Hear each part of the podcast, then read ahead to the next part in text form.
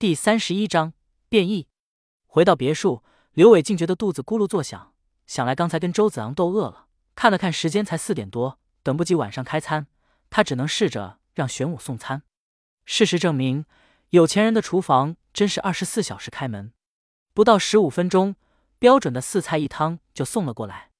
刘伟一边骂骂咧咧，一边先给独眼挑拣一份，然后大块朵颐风卷残云。吃饱喝足，他瘫在沙发上，放空的思绪让刘伟禁不住又回想起下午拍卖会的刺激。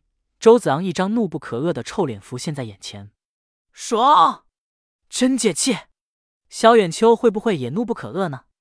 手机消息提示声响起，刘伟点开若仪的短信：“你真牛，周子昂已经疯了，他现在到处找人打听你，听说还专门雇了道上的杀手。你最好老老实实待在庄园。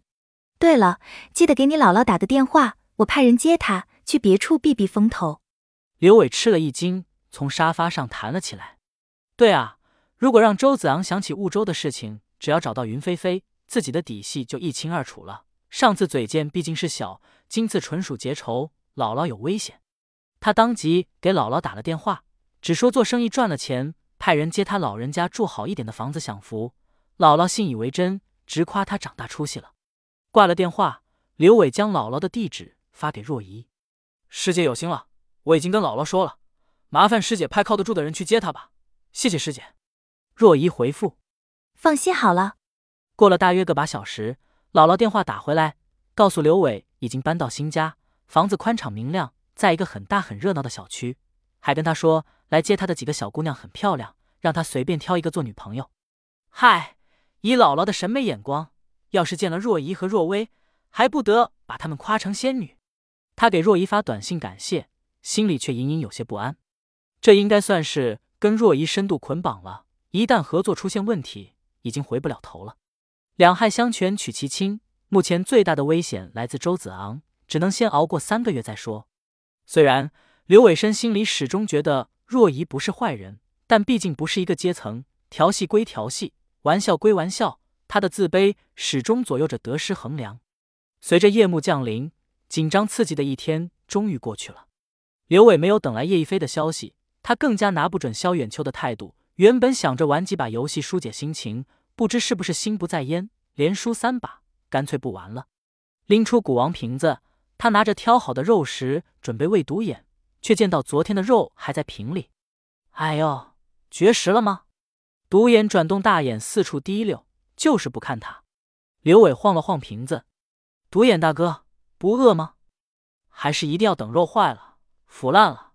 再吃点口味重的，独眼索性背过身，挥舞着大钳子，将身边的肉块一点一点剪断，跟小孩子过家家似的。刘伟看着独眼捡肉完，居然一点也没生气，反而莫名觉得解压，于是小心拧开盖子，将手里一把肉食又扔了进去。他脑子里突然晃过拍卖会摆放藏品的玻璃罩，高兴的一拍大腿道：“独眼，你肯定是住别区了，哈，没关系，我已经帮你找到别墅了。”独眼近似听懂了一般，炯炯大眼紧盯刘伟，用钳子敲了敲瓶底。我去！刘伟怀疑道：“你真的能听懂我说话？”独眼又敲了敲瓶底，什么意思？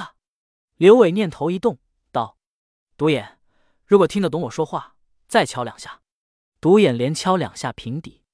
我去！什么鬼？刘伟眼睛都瞪直了，一只手摸到大腿内侧，狠心用力一拧。哎呦，疼死我了！钻心的肉痛告诉他没有做梦。独眼真的能听懂人言，难怪他懂得借助逐道人的身体离开古墓，因为他是一只能听懂人话的古王。刘伟失声喊道：“老仙，老仙，主人，我在。”独眼特么能听懂人话，你和祖师爷有碰到过吗？的确从未有过，不过倒也从未像主人这般饲养过单虫。所以也就无从得知。刘伟举起瓶子，对着独眼左看右看，那只大眼也目不转睛瞪着他。他脑子里充满了科幻电影式的疑惑：这是进化，还是变异？自从入玄门进古墓，刘伟所经历的都是从未有过的奇闻异事。尤其被老仙附体，到现在独眼通人，他脑里的常识世界渐渐崩塌。刘伟禁不住问道：“老仙。”你觉得自己是进化的，还是变异的？老仙沉吟片刻，道：“进化和变异是主人时代的语言，以老仙的理解，二者概念并无区别，都是变化和改变的意思。只是大家愿意接受漫长时间的变化，不能接受太过突然的改变，于是出于情绪反馈，才有了褒贬不同的称谓。然而，二者不适用于我，变化也好，改变也好，首先需要一个固定本体。但老仙自从有记忆开始，以主人的话说，就只是一个依附主人的智能 U 盘，勘测、记录、总结。”从未超过这个范畴，所以不存在进化和变异。至于独眼，如果他出生便能听懂人言，那么进化和变异的只怕是他的祖辈，否则他一直窝在古墓里，想学也没人教。自从老仙不再知乎者也，刘伟都能耐着性子听完他的长篇大论。嗯，有道理。他嘿嘿一笑，放下独眼瓶子道：“来来来，老仙，赶紧帮我总结总结。如果老狐狸萧远秋……”丢我这个祖保萧家的帅，咱们怎么保证自己的安全？首先，人情世故非我所长，老仙只能从表面形式出发，简单分析和总结，在最不利的情况下，我们的自保方略。对，我就是这个意思。假如我们站在萧远秋的立场，最有利的情况是，既不得罪云威集团，又利用咱们来扭转萧家和渊熙宗的命数。对啊，周子昂只要知道我在东周庄园，肯定会逼萧远秋教人。老狐狸会怎么做呢？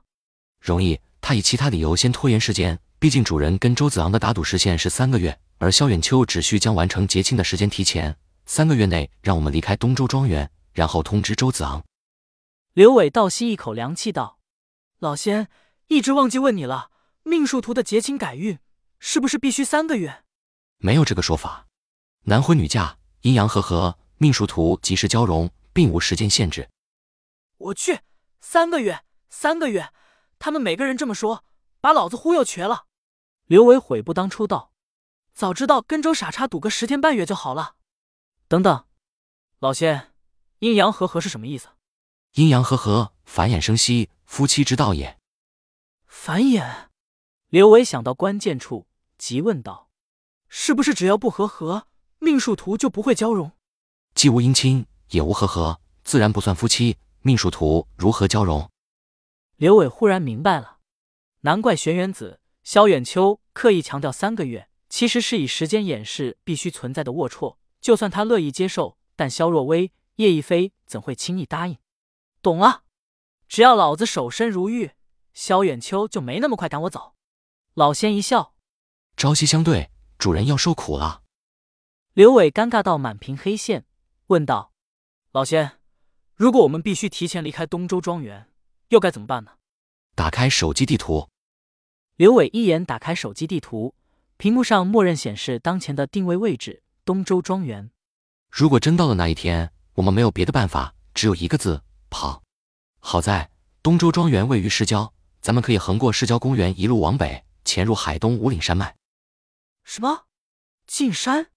是的，城市是世家势力范围，一旦失去萧家庇护。无论是黑道还是白道，在科技助力下，咱们寸步难行。但是，只要进入天地自然的环境，我们的优势就能显现。何况还有独眼。听出老仙声音中的满满自信，刘伟惴惴不安的心终于定了下来。既然主人今天选择了快意恩仇，那么接着剩下的所有时间，除了做好最坏的打算和必要的准备，我们还必须全力以赴，提高主人的综合能力。其实，老仙竟忍不住笑道。老仙也很想知道，我们作弊相加的合二为一，究竟能达到多少五级值？一语激起千层浪，刘伟顿时信心飞跃起来。OK，就这么办。他握紧拳头，迫不及待在床边打了一套五行操。睡觉，明早继续。刘伟一跃而起，跳上床，蒙头准备开睡。手机短信通知响起，他打开一看，叶一飞发来的是他等了一晚上的消息。宗主已经摆平周家威胁，你安心准备一下，下周三即是黄道吉日。他回了四个字：谢了，晚安。打开万年历，下周三是农历初九，比若仪告知的原定日子早了四天。